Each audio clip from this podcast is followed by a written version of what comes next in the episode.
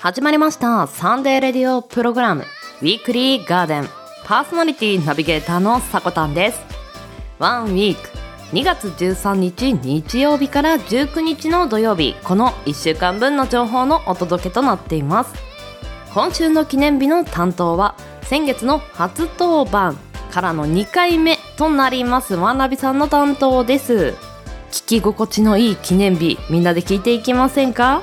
そしてコーナーなんですけれども、まあ、スプーンの方では少しサムネイルも変えさせていただきました。東西キャスト合戦というものがこの2月13日にイベントで行われているんですけれどもそちらの方に参加しようと思い新潟のおすすめ3つというものをね私の視点で紹介させていただこうかなと思います。新潟についてあなたの知らない新潟県あるかもしれませんね。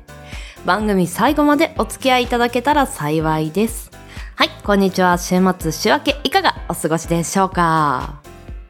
明日は2月14日バレンタインデーというところで女の子たちは今日ねあいろいろ準備したりするのかななんて思いつつそしてこのキャスト合戦っていうのもまあ自分のねなんか伝えたいこととか面白いこととかまあそういったものを作る感じになると思うんですけれども作ることってどんな体にいい効果があるのかなと思い少し調べてみました。まあ今日ねいろいろな角度で作る人多いのかもしれないと思いまして。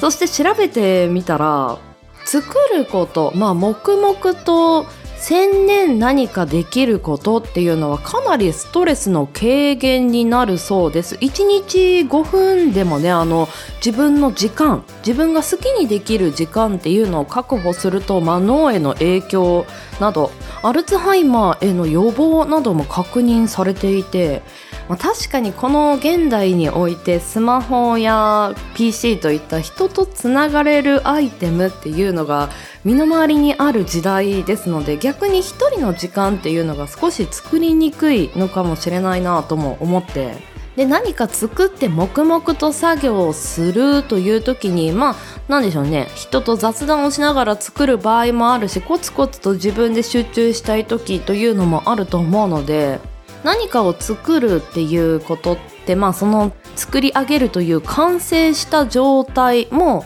そうですし作る工程の中で自分を振り返ったりまあ一人の時間を確保できたりでその中で自分が何を作ってもまあいいかなとも思うんですよ。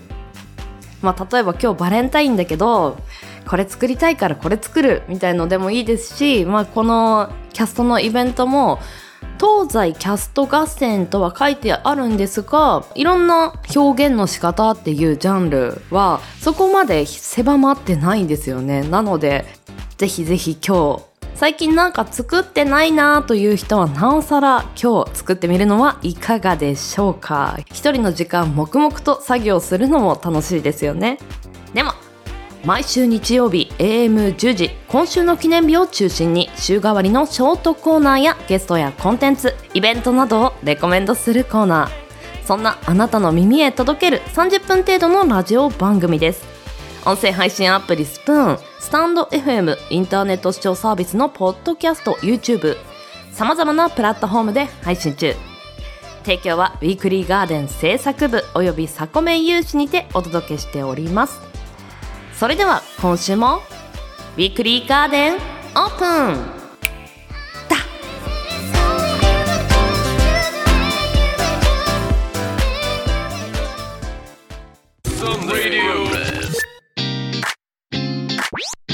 サンデーレディオプログラムウィークリーガーデンレ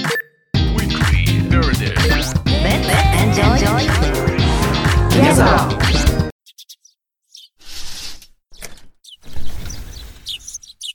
さ、今日は何しよっかな？お、ガーデンアップされてる。なのは、エノスイクラゲの日でございます。どうですかね？飲まれたりします？メールをする人も増えることから7月いきましょう豆知識を用意させていたトだきピックましたがお父さんの日見ていきましょう毎日働いて火曜ってお父さんの日なんだ。うーん、電話してみようかな。ウィークリーガーデンは毎週日曜日午前10時各種音声サービスからオンエア。旬な情報耳に届く四季とりどりをカルチャーシェア。公式ツイッターおさこの部屋もチェック。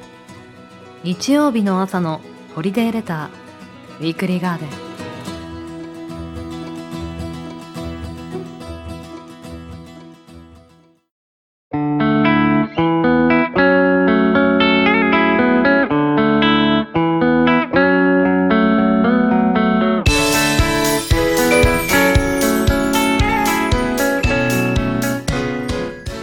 2022年2月13日日曜日から2月19日土曜日。今週の記念日です。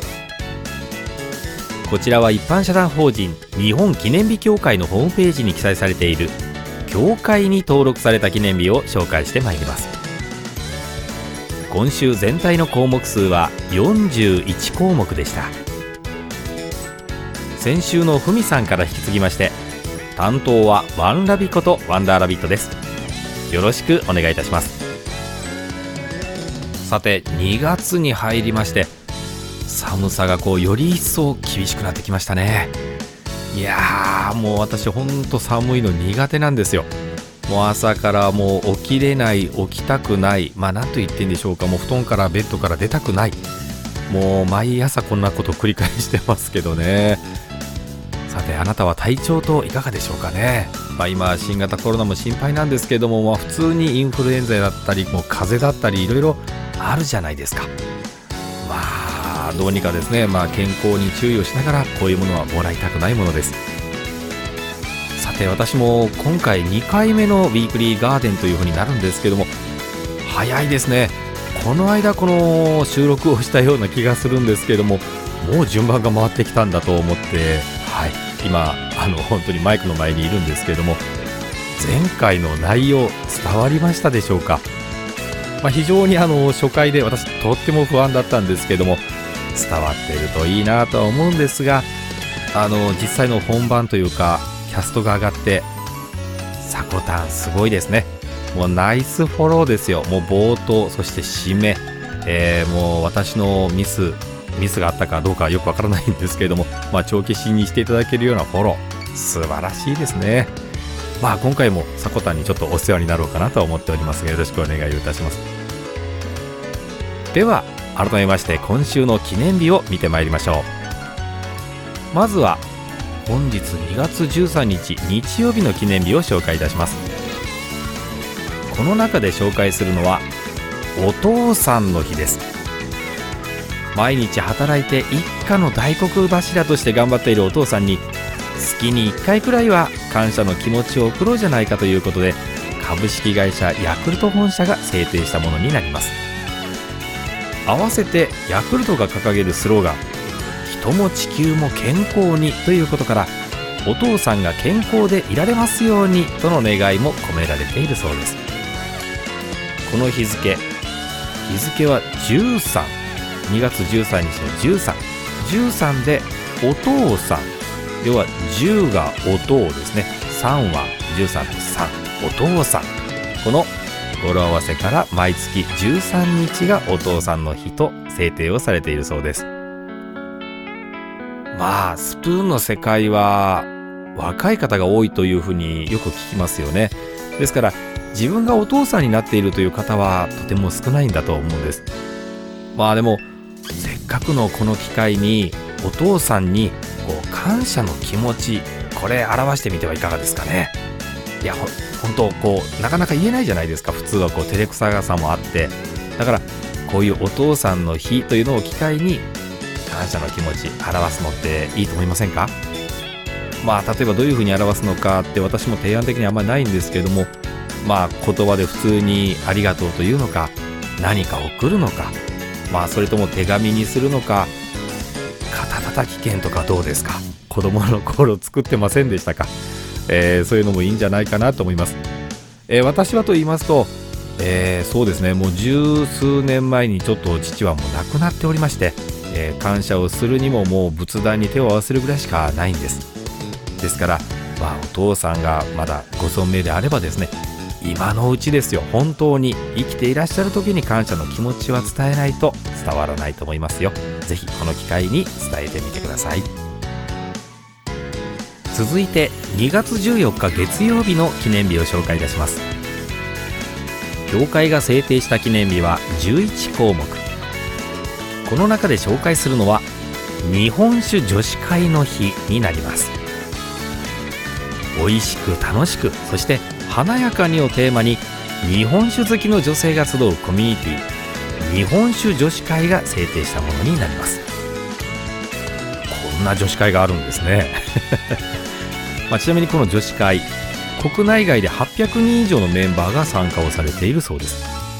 そしてこの会員同士がこう気軽に日本酒についてこう語り合ったりさまざまなイベントを催しされたりそこで日本酒の魅力を女性目線で発信し続けていらっしゃるとのことです。でちなみにこの制定目的なんですがこの記念日を通じて日本の伝統産業でありそして大切な文化の日本酒の発展こちらに寄与するのが目的だそうです。この2月14日になぜ制定をしたのかと言いますと2月は新酒や大吟醸が出てきますよね。でこういったことにちなんでそして2と142を日本酒の2そして14を重視と呼んで、えー、重視女子と したしてあるそうです、まあ、そんな語呂合わせで2月14日になったということになります。続いて2月15日火曜日の記念日を紹介いたします。教会が制定した記念日は2項目。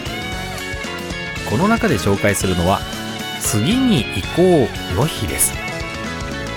さあ次に行ってみようかみたいな日になるんでしょうかね、まあ、ちなみにこの記念日は株式会社国立音楽院が制定をされています。学校に馴染めないとかありますよね。まあ様々なことでこう悩んでいる小学生、中学生、そして高校生がここの国立音楽院の自由な環境の中で一人一人に合った音楽活動を学び、そして新たな一歩を踏み出すきっかけの日にするのが目的だそうです。ちなみにこの日付は4月の新学期を前に2と15で次に行こう。わかりますかね？次2月の2ですね。次に以降1と5ですよね以降で2月15日になっているそうです次に行こう。まあいろんな意味を持つ深い言葉じゃないかなとは思うんですけれども。まあ子供たちであればそうですね、まあ、進路に悩む人もいれば人と反りが合わずその場に馴染めない方もいらっしゃるんじゃないかと思います。まあ馴染めないのにこうその場から抜け出せなくなっているという方もひょっとしたらいらっしゃるのではないでしょうか。まあそういった時にこう2月15日は次に行こうの日ということをですね覚えておいてそして頭を切り替えて新たな一歩を踏み出す日にしてもいいんじゃないでしょうかね。続いて2月16日水曜日の記念日を紹介いたします。教会が制定した記念日は4項目。この中で紹介するのは似合う色の日です。この記念日は一人一人に本当に似合うパーソナルカラー診断を提供している一般社団法人日本パーソナルファッションカラーリスト協会が制定したものになります。この似合う色を身につけることで心豊かに人生を満喫できるようにとの願いが込められているそうです。日付は2と16で似合う色。この語呂合わせから来ているそうです。似合う色ってありますよね。まあ確かにああるんですよね。まあでもこう自分で服や靴そうですねその他に何があるかな文房具まあそんなものを買う時ってなんかこう気に入った色ばっかり買っちゃうんで同じ色ばかりになっちゃうんですよ。まあでもそれが確かにこう自分が身につけた時に似合ってるかどうかっていうのはちょっと自分でもよくわからないところがあるんですね。あの好きと似合うって違いますよね。違うんですよね。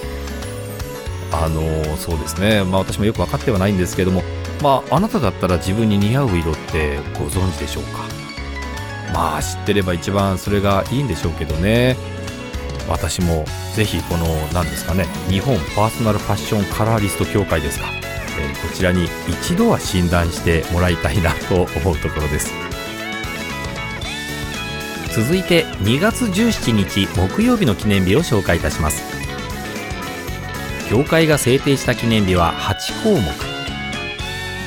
この中で紹介するのはガチャの日です。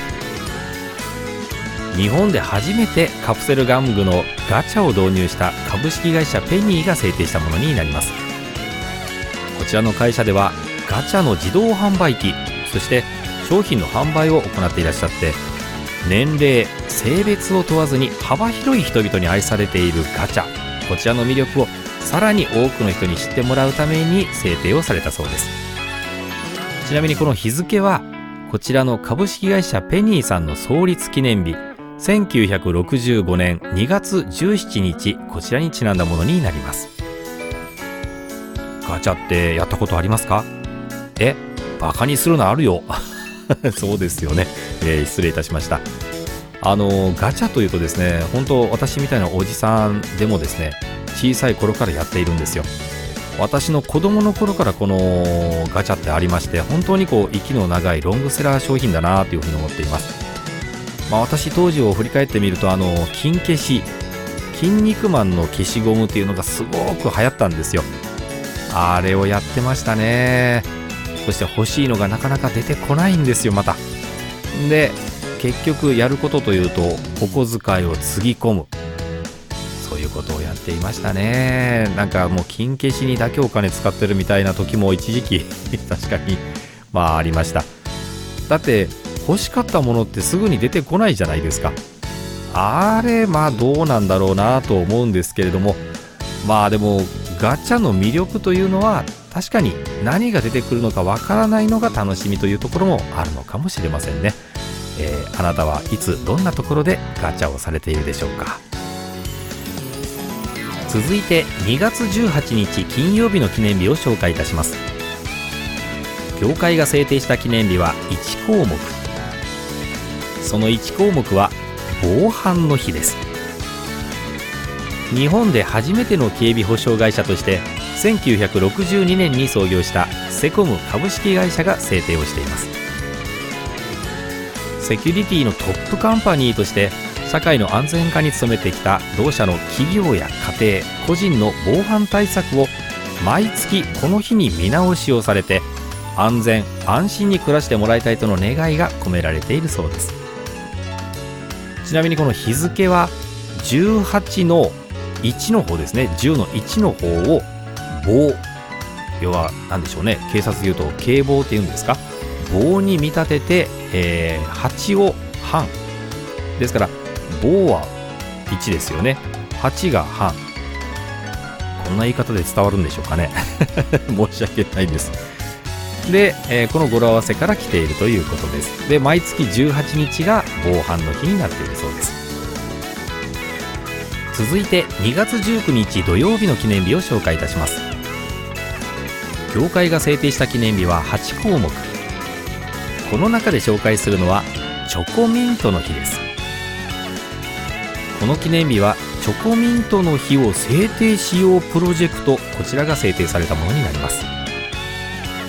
そんなプロジェクトがあったんですね、えちなみにこのプロジェクトなんですがクラウドファンディング上でこう呼びかけられたもので多くのチョコミント好きの熱意によって目標額が達成をされるんですね。そして日本記念日協会に登録申請をされて審査会で合格をいただかれて登録に至ったそうです、まあ、とにかくチョコミントの魅力を多くの人に伝えることでチョコミントで盛り上がれる日にしたいとの願いが込められているそうです。ではここまで協会が制定した今週2月13日日曜日から2月19日土曜日までの記念日をご紹介してまいりました。来週の今週の記念日の担当はおじいさんです。おじいさんって初の担当になられるそうですね。いや私と一緒じゃないですか。えー緊張なされないようにというかまあそんな心配はいらないでしょうねきっとですね。というかおじいさんの初の出番楽しみでしょうがないですね。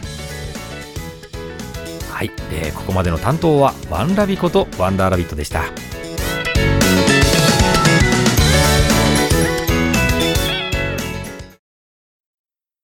思いをつなぐ。彩りを新たに。ウィークリーガーデン。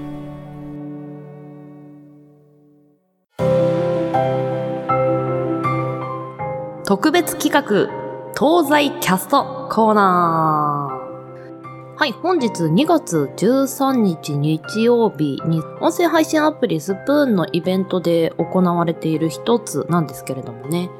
まあ、主催者さんが、さじ投げて七草さんと花のない花屋さん。今日一日で東西どちらのキャストが多く上がるのかというね、数を競ったようなイベントなんですけれども、まあ、たまたまね、毎週日曜日にこのウィークリーガーデンも発信させていただいているので、本日参加しようかなと思い、このコーナーを作らせていただきました。本日はよろしくお願いします。まあ、私あの、東日本、まあ、新潟県に住んでいるんですけれども、新潟の紹介を自分の目線でさせていただこうかなと思ってお話ししていこうと思います。お付き合いください。まあ、まずは新潟ってどんなとこっていうところなんですけれども、まあね、雪国っていう印象が強いのではないでしょうか。本当にね、冬はね、寒さがとても厳しくて、そして雨や雪も多いので、日本全国でもかなり日照時間は少ない県なんですよね。まあ、本当に住んでて思うのは、人よりも米に優しい本当に米どころだなと。住むのは少々過酷なところもあるんですけれども、そんな新潟県なんですけれども、魅力がたくさんあります。それをね、3つ今日は紹介させていただこうかなと思います。まずは1つ目。風景です。まあね、どこの地方も風景はいいですよ。私も旅行するたびに、あ、こんな素敵な土地があったのかとね、目から鱗状態をね、常に繰り返しているんですけれども、新潟県も負けていません。海や山の広大な自然、そして冬は銀世界。で、さらに、一つ、ここは私独自なのかな？あの、おすすめさせていただきたいところがあるんですが、飛行機で新潟空港に降り立く時なんですが、どんどん高度が下がってきて、地上が近くなってくる時に、地面を見てみてください。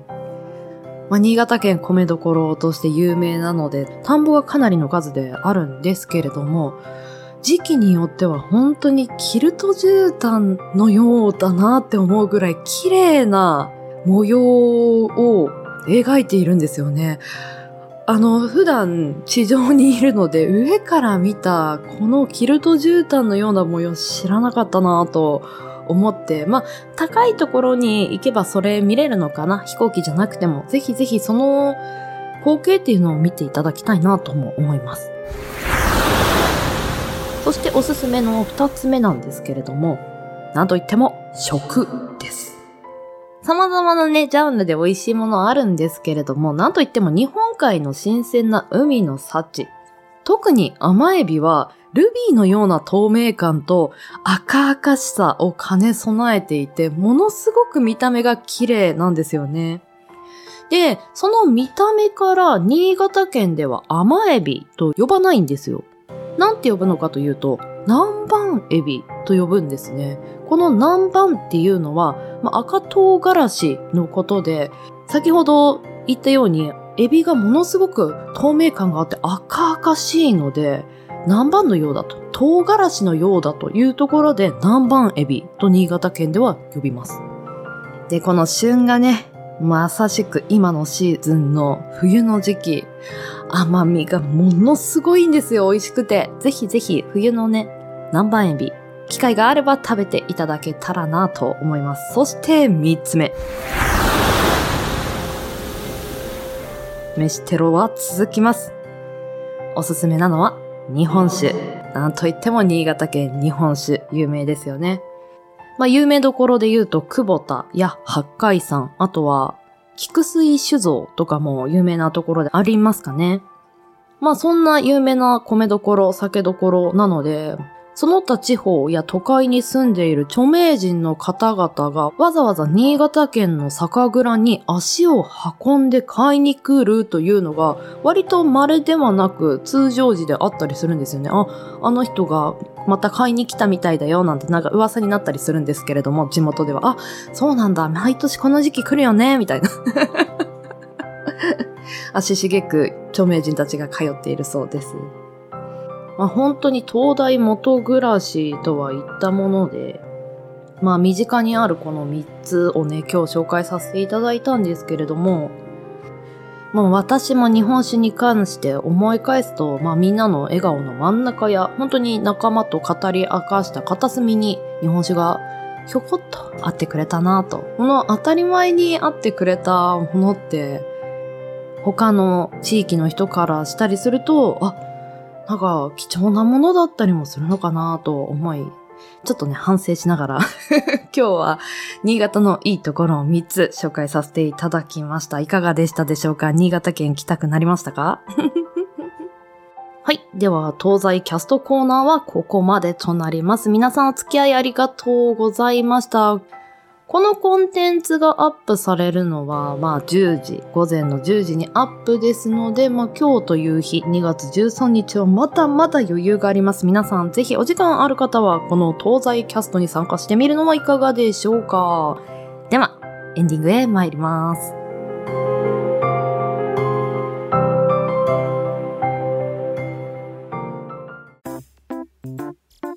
七草さん。七草さんって東日本でしたよね。え？あ、はい、そうですよ。東日本ってスプナー16人くらいしかいませんよね、確か。そんなわけないでしょ。めちゃくちゃいますよ、東日本のスプナーさん。いやいや、まあちょっと多めに見積もっても25人くらいでしょだとしたら大丈夫ですか、スプーン。いや、なんなら西日本のスプナーさんより断然東日本のスプナーさんの方が多いっすよ。それは聞き捨てならんな。いや、実際そうでしょうよ。いや、西日本が多いですって。いや、東日本ですって。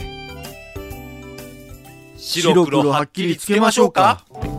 天下分け目のスプーン東西キャスト合戦。東と西どっちが多いか1日限りの大勝負。ルールは簡単。東軍西軍に分かれて自由参加で1人1キャストを上げていただくだけ。東日本西日本にまつわるキャストなら何でも OK ジャンルも一切問いません方言を使った声劇キャストやシチュエーションボイスだったり出身地の作家さんの小説などを朗読したりご当地グルメを紹介する雑談キャスト地域のあれこれを紹介するラジオキャストやどこどこ出身の歌手の歌を歌ってみたり特産物や地元メーカーを食べる ASMR などなどあなたの得意なジャンルでご参加ください。勝負はたったの1日限り。2022年2月13日日曜日。この日に上がったキャストの数で競います上げるのは1人1キャストでお願いします。詳しくは僕らのお知らせ欄や Twitter にてお伝えいたします。ぜひ仲間を誘ってどしどし参戦してください。スプーン東西キャスト合戦。2月13日ですよ。花屋さん花屋さん。バレンタイン前日ですけど皆さんお忙しいんではいやいやスプーンにそんな人おらんやろ。いや参加者減るから煽らないでください。皆さんふるってご参加ください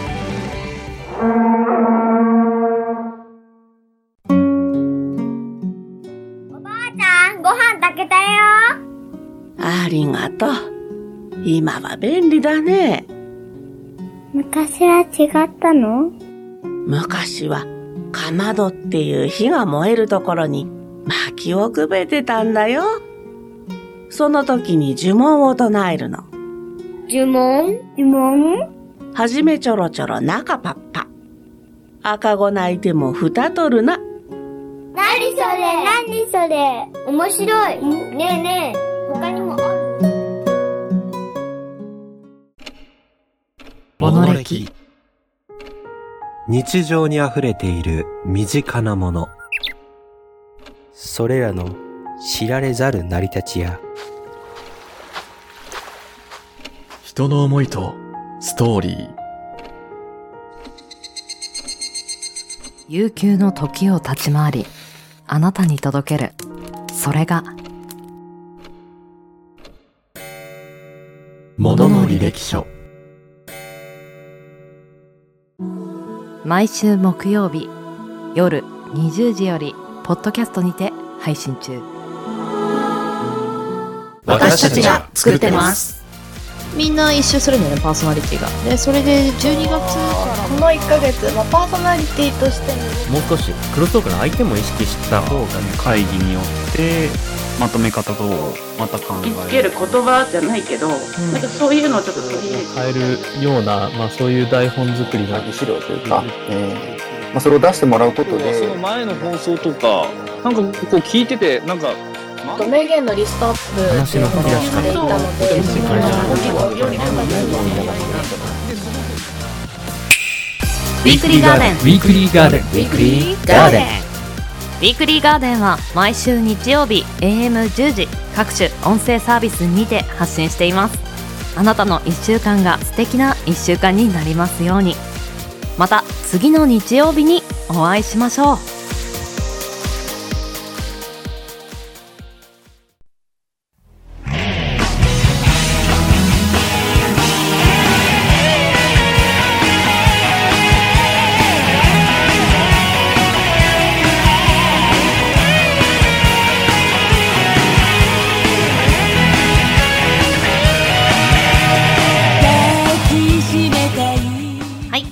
日もクロージングのお時間です。ウィークリーガーデンシャープ 32CM の提供は音声配信アプリスプーンのイベントより1本。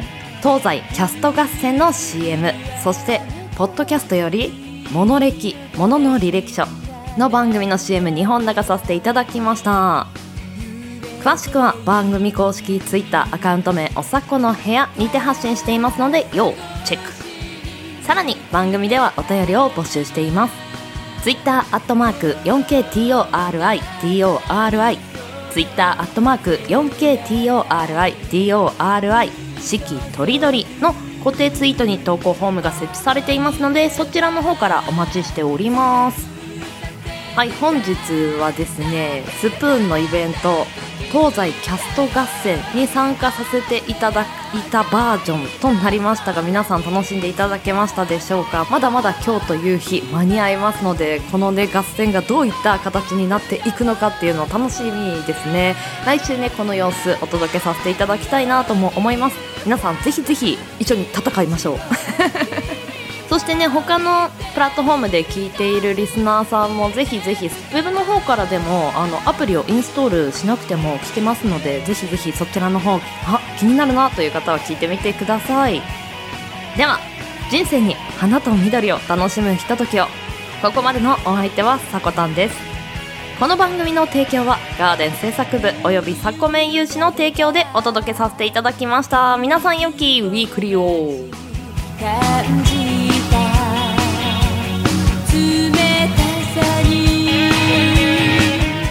行ってらっしゃい。行ってきます。いつも聞きに来てくれて。どうもありがとう。今日も君はサコメンだ。